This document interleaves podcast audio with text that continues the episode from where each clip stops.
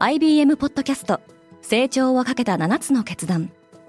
成長をかけた7つの決断とは今後3年間に世界を形作ると予想される7つのビジネストレンドについて IBM が何千ものクライアントとの対話に基づき提言をしたものです。このポッドキャストでは変化の激しい時代において企業が下すべき成長をかけた7つの決断について日本 IBM の7人の専門家と考えていきます。今お聞きのリスニングサービスにてぜひフォローボタンからフォローをお願いします。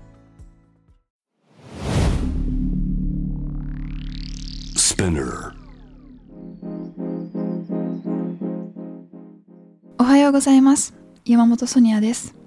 1月11日火曜日。世界で今起きていることこのポッドキャストではニューヨークのニュースルームから世界に向けて今まさに発信されたニュースレターを声でお届けします。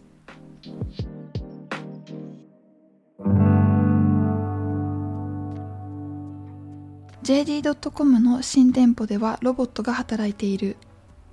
中国の e コマース大手 JD.com がオランダにリアル店舗2軒をオープンしました。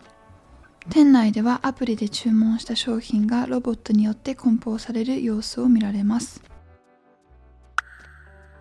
ロシアとアメリカのウクライナ協議に進展なし。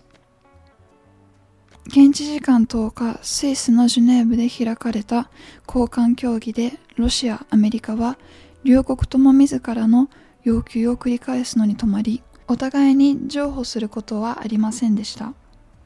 ロシアは12日水曜日、NATO 北大西洋条約機構との協議を再び試みる予定です。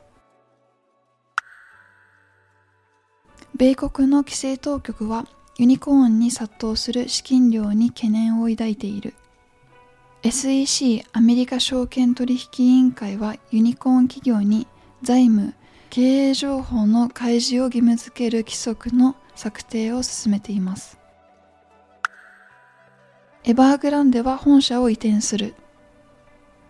中国の不動産開発会社エバーグランデグループはコストを節約するために可能な限り事務所の規模を縮小しています。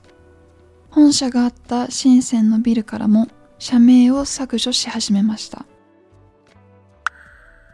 過去7年間は記録的暑さだった。EU の衛星システムから得られた新しいデータは、人類がいよいよ本気で排出状況をコントロールする必要に迫られていることを示しています。ノバク・ジョコビッチがオーストラリアのコートに戻ってきた。セルビア出身のテニス界のスターは法廷闘争に勝ちましたが、まだ国外退去となる可能性は残されています。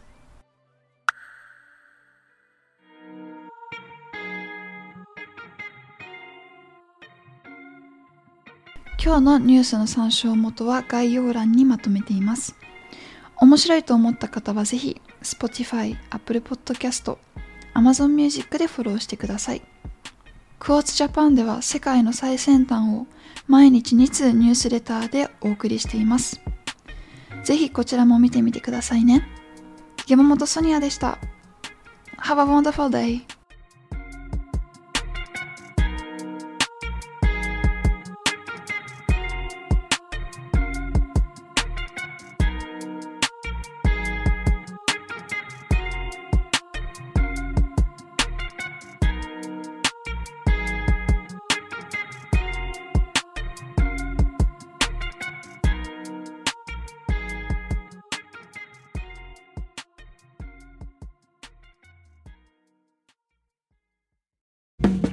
リスナーの皆様より多くのリクエストをいただいている話題のニュースを深掘りしたエピソードを週末の有料版で配信中です。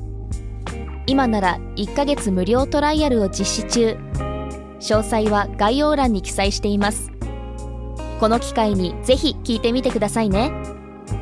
感想ご意見もお待ちしています。